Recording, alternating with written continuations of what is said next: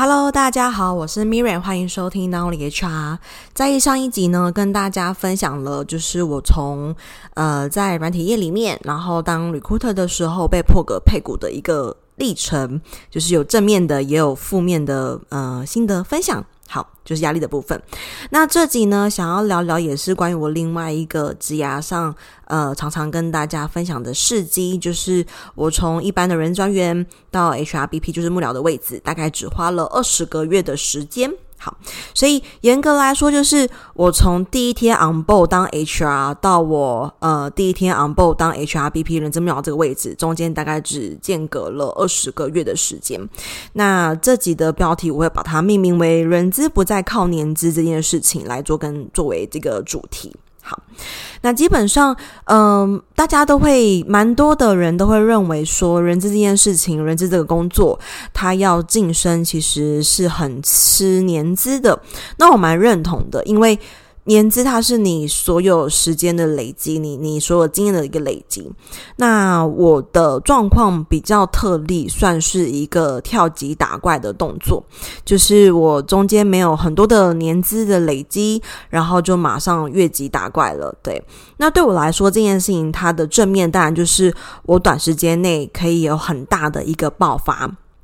可以很快速的去判，就是去获得了很多。判断跟决策的机会跟呃权利跟义务跟责任，对 对，这是个比较正面的部分，就是一个越级打怪，然后它可以快速的累积的经验。那负面的话就是，呃，当然因为在一个还不是很成熟的经验底下，我要去做很多的判断，做很多的决策，都是需要嗯、等于是一个冒险跟一个挑战，跟一个挑战。那今天这集会分享就是我如何拿到这个 offer，然后我拿到的过程当中我的心得，跟我呃离开了之后我的想法。好，就是一个前中后的概念。那说分享一下，在求职的时候，呃，我觉得以我当初能够拿到这个 offer，很大的一个原因，我自己认为啦，就是当然第一个，嗯、呃，有很大的一个企图，就是我会，我当时表现了很大的企图，是我真的很想要做 full function 的 HR。那第二件事情是。我在呃数字说话这块刚好跟当时的那个这个新创电商的 CEO 是非常的契合的，因为这家电商的 CEO 应该说他们整个 founder 都是非常是数据导向，包含他们要下任何的决策，要开发什么样的产品，要下什么样子的广告，他们的 TA 他们都是很以数据来做说话的。那像我当时我印象深刻是他们想要做一些呃主管训跟主管的。调配、调理、淘汰之类的，那我就有说到一个很明确的、很明确吗？就是一个观念吧，就是如果我们要做任何的行动，前面都一定要有一些，嗯，就是分析。那换言之，我们要做主管训，是因为主管不会做，主管不愿意做，主管不能做，主管没时间做，是哪一个面向？所以这就会是很细节的一个分析了。换言之，很多的问题它是一个症状。主管呃，可能领导能力不好，它是一个症状。但究竟这个症状底下，我们需要很细部的分析。主管他是没有时间做到管理，所以导致他的管理结果不好，还是主管没有能力，他不晓得怎么做，所以导致结果不好，还是主管不愿意当主管，还是主管可能没有时间，还是等等等之类的。所以。嗯、我印象深刻。当时我在讲抛出这些问题，就是能力、意愿、时间、意识。呃，跟资源这些问题的时候，当时的面试官就是 founder，还有 CEO，跟他们外部的 HR 顾问，其实大家都蛮印象深刻的，就是他们有对于我这个 insight 是有蛮多的一个好奇跟想要接着讨论的部分，所以我自己会判断，我当时在整个面试过程当中表现比较好的部分，应该就是这一段吧，就是任何的 HR 都是一样，任何的人力资源管理的议题都是一样，它会是一个症状。但是症状底下会有很多更细的一个问题产生，并不是说哦，我今天呃主管的管理能力不佳，我就一定要做培训，我就一定要上课，并不是这样子。很多时候可能是更细一点的、更实务面一点的议题。OK，所以这是我觉得我自己觉得可能在面试过程当中我表现比较好，然后让我可以 take 这个 offer，然后这个幕僚的机会的一个表现。那再分享一下，在嗯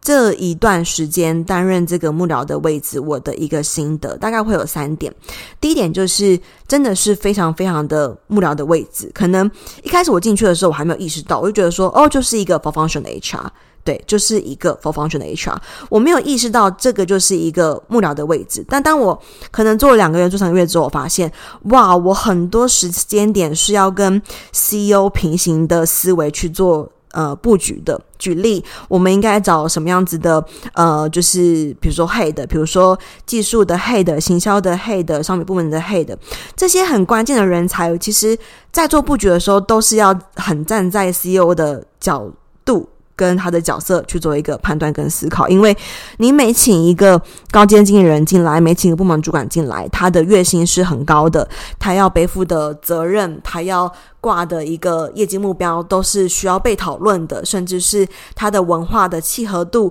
他跟底下的人的一个影响跟一个副作用，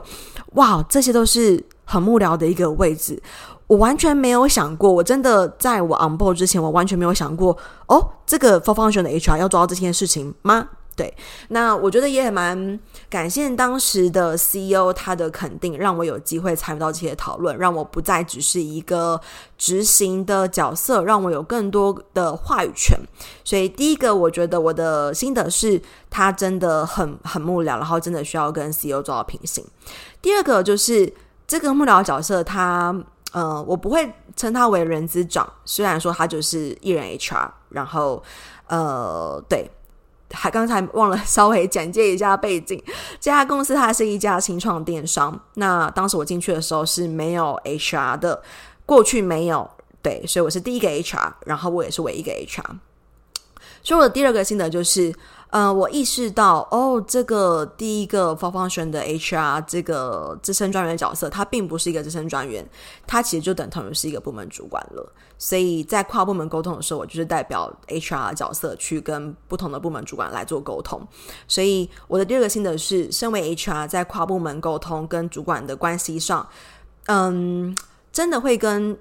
一般的就是跟我过往只是一般的专员。的压力的权责会很不一样。过往我只是一般的专员的时候，诶，我上面还有一个 HR 主管，我出事了，他可以帮我去扛，帮我擦屁股之类的都可以。但是当我今天是公司里面唯一的 HR，然后可能很接近幕僚，是在 core team 的这个角色，是在核心的这个 core team 的角色的时候，我跟跨部门的沟通，他们看待我的。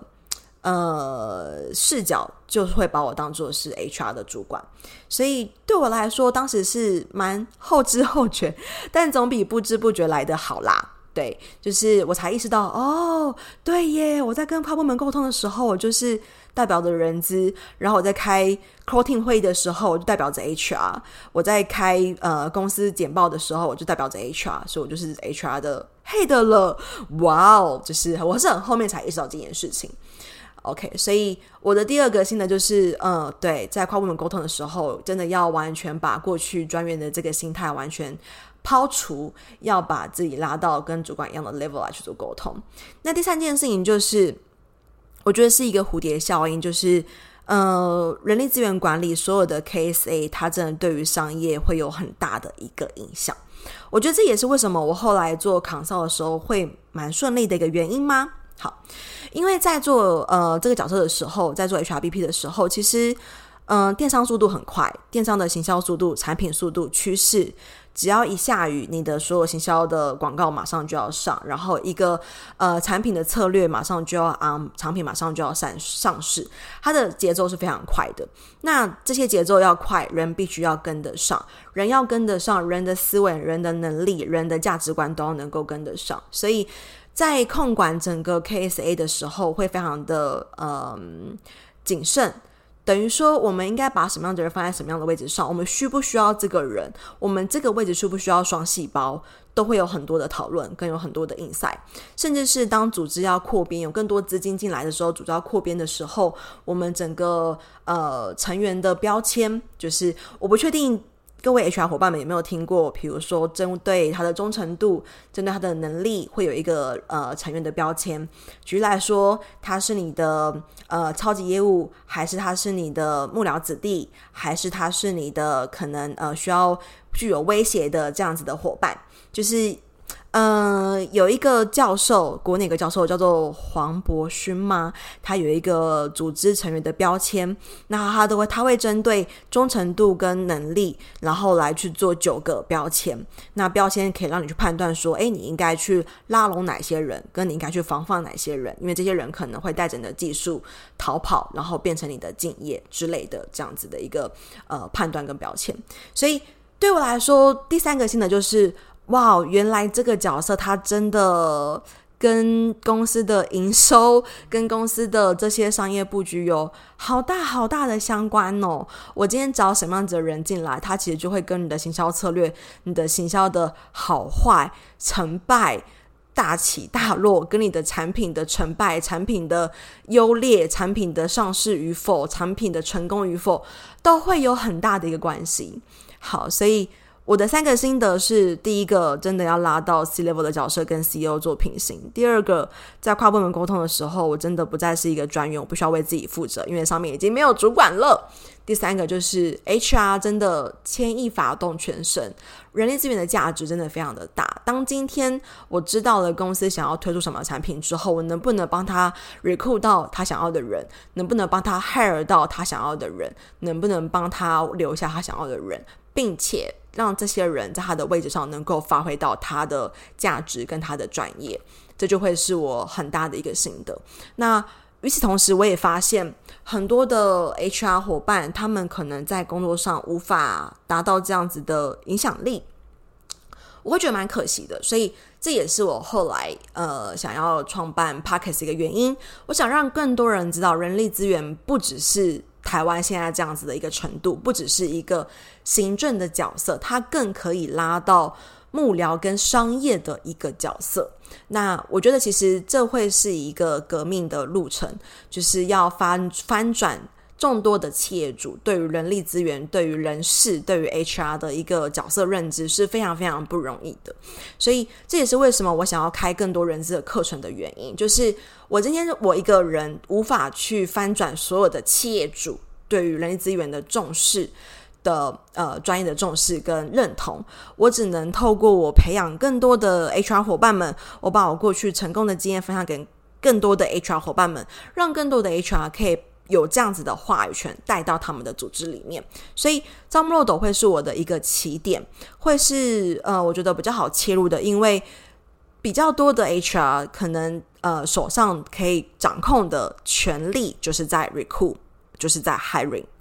所以我的第一堂招募漏斗，我觉得它会是我呃翻转人资不只是人资这件事情的第一个事情。那我也成功在二零二一年的时候开了这堂课，然后今年二零二三年也做了优化。那接下来当然还有更多的布局，包含奖金制度，包含组织设计。我觉得这两个是我过去在顾问案里面跟在做 in house 的时候比较嗯、能够内化的知识点吧。就是究竟奖金制度这件事情。很多时候，其实即使公司里面有人资，企业主也不见得会想要拉 HR 进来做讨论。我觉得是蛮妙的，他们可能一定会拉的是业务主管、拉财务，因为这跟业绩目标跟钱有关系。他们可能不会去拉 HR 来讨论奖金制度。但是，其实对于人事成本来说，对人资来说，取得维护激励发展。业绩奖金它就是一个激励，我们 HR 有很多的 know how，我们知道，呃，就是激励因子、保健因子，我们知道如何去设计我们的薪酬，知道如何去设计我们的奖金制度，知道如何去达到更多的纵效，让我们的奖金制度不只是分钱而已，有更多对于组织有贡献的这些呃副作用存在。所以我觉得很可惜是，包含我自己去外面上了很多业奖金的设计的课程。我觉得都没有，嗯，可以让我直接应用的，或是我觉得没有是跟 HR 实务很相关的，可能都还是太业务了，或是太财务了，对，所以招募漏斗靠靠招募漏斗来放大人资的话语权，它会是不只是人资变革的第一个，就是呃起点。那中间包含组织设计，包含业奖金，我觉得这两件的事情，它都是。非常能够彰显 HR 价值跟 HR 专业的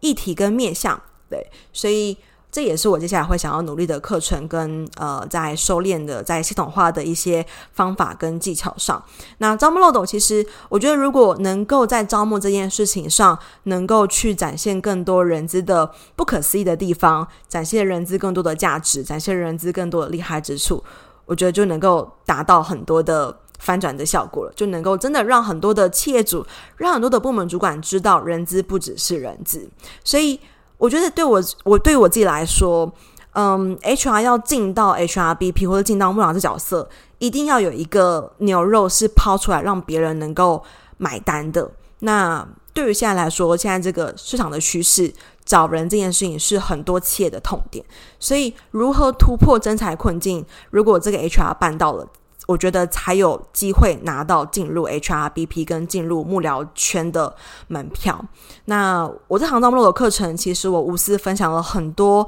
不管是在 in-house 角色，或是在顾问的这个经验上，我过去是如何协助客户，跟如何在我自己的工作岗位上突破征才困境的，包含从诊断到找出解法。到最后的应该如何呈现这个报表跟呈现报告，都会在这堂课程当中跟大家来做分享。所以今天七月四号就是我们招募漏斗新版课程上线的第一天。那真的大家要好好把握这个优惠期，因为这堂课程其实呃录了很久，后置了很久，然后也是召集了团队伙伴一起去克制跟审片，和我原本就是旧版那堂课程的制作成本。精致程度落差非常大。我旧版的课程，它是我的第一堂线上课程，所以在制作的面向、在教学法、在知识点、在简报设计、在课程的安排、在课程的影片后置都有待加强。对，那历经了两年，我也做了那么多的课，然后也有累积了一点点的讲师经验。那也在一零四跟在小周末跟在不同的人力的社群，在有 Rate 不同的人力行去做不同的授课之后，我也有很多的心得针对招募漏斗这堂课程。所以新版的线上课程，它会是真的是一个大补帖吗？呃，它会是一个。被大幅度优化的一堂课，就是从整个数据思维，什么是资料，因为这些议题其实是我在旧版课程没有没有讲到的，但是是我在这两年之间，我去一零四啊、小周末啊、去尤瑞特啊授课的时候，诶，同学们反而不太了解的部分，所以招募这堂课程新版这堂课，我真的。嗯，谈瓜了很多的内容在里面。那主要的问题，它是要用来解决找不到人这件事情，所以它会很蛮适用在如果你今天即将要转职当呃 recruit，或是你正在做 recruit 的话。都还蛮鼓励们可以趁优惠的时候赶快购买这堂课程。那因为这堂课其实，如果你是一个人小白，那你可以了解什么是招募，了解到一些方法。如果你今天是一个很资深的工作者，那你可以知道如何放大你的价值，如何迈向你的策略的 HRBP 的角色。所以我觉得这堂课它其实受众适合的学员范围是蛮广的，蛮广的。那它我觉得以实物来说，它是非常贴近实务的一堂课程。对，那这堂课的原价我是定在四二八零。那也说到，其实以整个，制作成本跟整个呃含金量来说，我觉得这个这个跟整个课程的长度，这个价格是比较有折价的空间嘛。对，所以目前的话，这一个月的时间都会是在一个五折的价格带，那会是二一四零，所以大家要好好把握五折哦，因为五折是一去不回头了呢。对，所以。再加上这堂课程，其实它不只是课程，它也会有呃有作业，所以会让你真的是很可以透过实物的操作练习来去巩固你的学习。那也会有模板，就是有 Excel 模板、有 Word 模板、有 PowerPoint 模板。因为我希望让大家就是除了你会建资料、你会分析之外，你还能够做到 Report，就是真的是呃资料的数呃视觉化，然后可以真的去放大你的价值。那这堂课程也还会有就是一对一的咨询。换言之，其实因为我自己其实。很喜欢跟大家互动，但是呃，跟大家互动，如果要办实体课的话，实体课成本也蛮高的，然后有地缘的一个问题，所以我这次线上课程是有包，就是咨询，咨询大概十五分钟的时间，它会有点像是一个呃报告的形式，等于说我会邀请学员来分享一下，诶，你做了这几个作业之后，你的想法是什么？为什么你会做这样子的一个作业？那因为这堂课作业还有一个是 case study，case study 会请大家去提出一个解决方案。突破招募困境的解决方案。那这个咨询跟我面对面咨询试训的时候，